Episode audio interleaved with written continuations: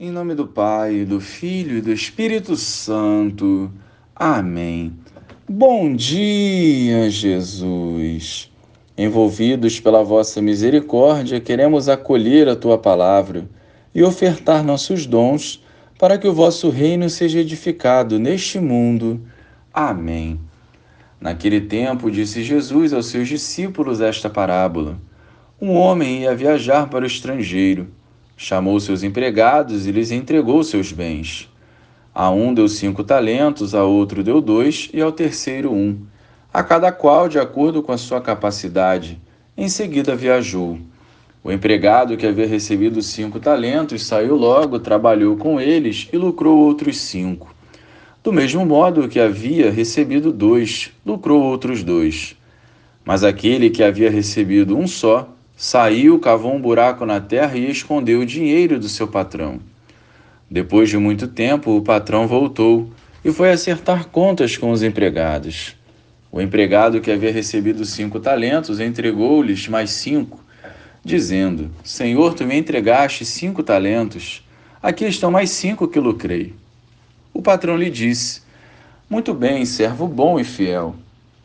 Como foste fiel na administração de tão pouco, eu te confiarei muito mais. Vem participar da minha alegria. Chegou também o que havia recebido dois talentos e disse: Senhor, tu me entregaste dois talentos. Aqui estão mais dois que lucrei. O patrão lhe disse: Muito bem, servo bom e fiel. Como foste fiel na administração de tão pouco, eu te confiarei muito mais. Vem participar da minha alegria. Por fim chegou aquele que havia recebido um talento e disse: Senhor, sei que és um homem severo, pois colhes onde não plantaste e ceifas onde não semeaste. Por isso fiquei com medo e escondi o teu talento no chão. Aqui tens o que te pertence. O patrão lhe respondeu: Servo mau e preguiçoso, tu sabias que eu colho onde não plantei e que ceifo onde não semeei? Então devias ter depositado meu dinheiro no banco para que ao voltar eu recebesse com juros o que me pertence. Em seguida, o patrão ordenou: Tirai dele o talento e dai àquele que tem dez. Porque a todo aquele que tem será dado mais, e terá em abundância. Mas daquele que não tem, até o que tem lhe será tirado. Quanto a este servo inútil, jogai-o lá fora na escuridão. Ali haverá choro e ranger de dentes. Louvado seja o nosso Senhor Jesus Cristo, para sempre seja louvado. Nesta parábola, o proprietário representa Deus. Os dois primeiros servos, na prestação de contas, apresentam os lucros, isto é, as boas obras. Já o terceiro servo representa a pessoa egoísta, fechada em si mesmo, que permite que o medo a impeça de viver a vontade de Deus e inventa desculpas para fugir da responsabilidade. Deus é justo em seu julgamento. Por isso precisamos refletir o que estamos fazendo com os talentos confiados a nós.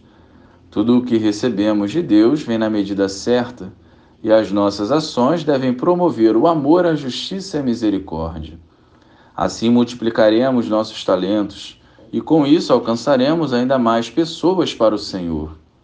A nossa vida é valiosa e não podemos desperdiçá-la guardando-a para nós mesmos. Já vimos no Evangelho a consequência de quem arruma desculpas.